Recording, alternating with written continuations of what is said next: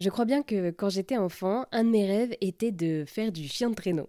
Non, même plus, je voulais même devenir celle qui conduisait les chiens de traîneau dans la forêt.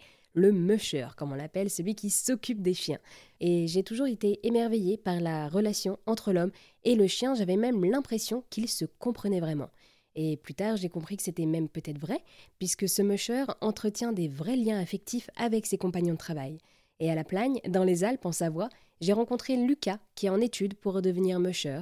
Il s'occupe des balades en traîneau avec des chiens sur le domaine de la Plagne, et il m'a d'ailleurs expliqué comment se déroulait une balade. Euh, nous, quand on accueille les clients, on leur présente l'attelage, on leur présente un peu le métier, on répond à toutes leurs questions pendant la balade. C'est des balades de 30 minutes qui font entre 3 et 4 km.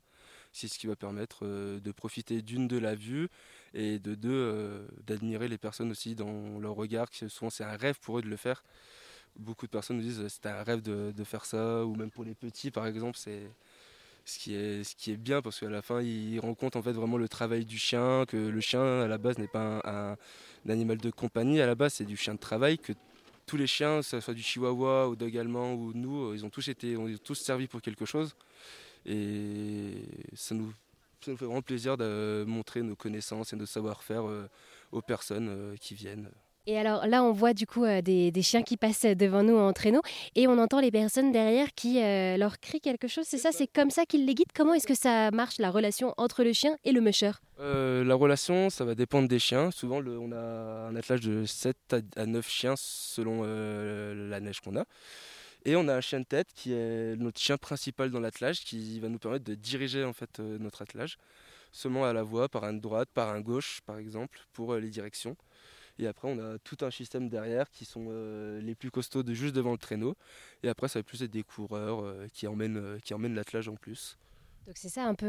je sais que j'ai vu beaucoup de films où il y a des chiens de traîneau et il y a toujours un chien qui est devant et qui a un peu guide les autres. Est-ce que c'est vraiment vrai ça? Ouais, c'est vrai. On a entre un et deux chiens devant euh, en chien de tête, comme on dit, pour euh, pouvoir nous diriger euh, tranquillement et sans avoir de, soucis pendant la balade. Et alors comment on choisit ces chiens de tête? Est-ce qu'ils ont un entraînement spécifique? Hmm, Un entraînement spécifique, oui et non. Les petits, en fait, on regarde leur caractère déjà.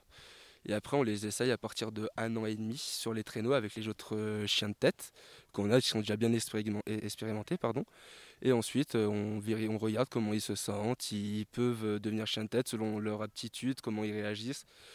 Et après, on va pouvoir les travailler de plus en plus pendant la saison après d'hiver. Dès qu'on a terminé la saison d'hiver, les pendant la saison d'été, on va aussi les amener à devenir chiens de tête, pourquoi pas. Ou alors, si on voit qu'ils en ont marre au bout d'un temps, on va les faire repasser plus derrière pour être pour pas que le chien se dégoûte euh, d'être un, un chien de tête.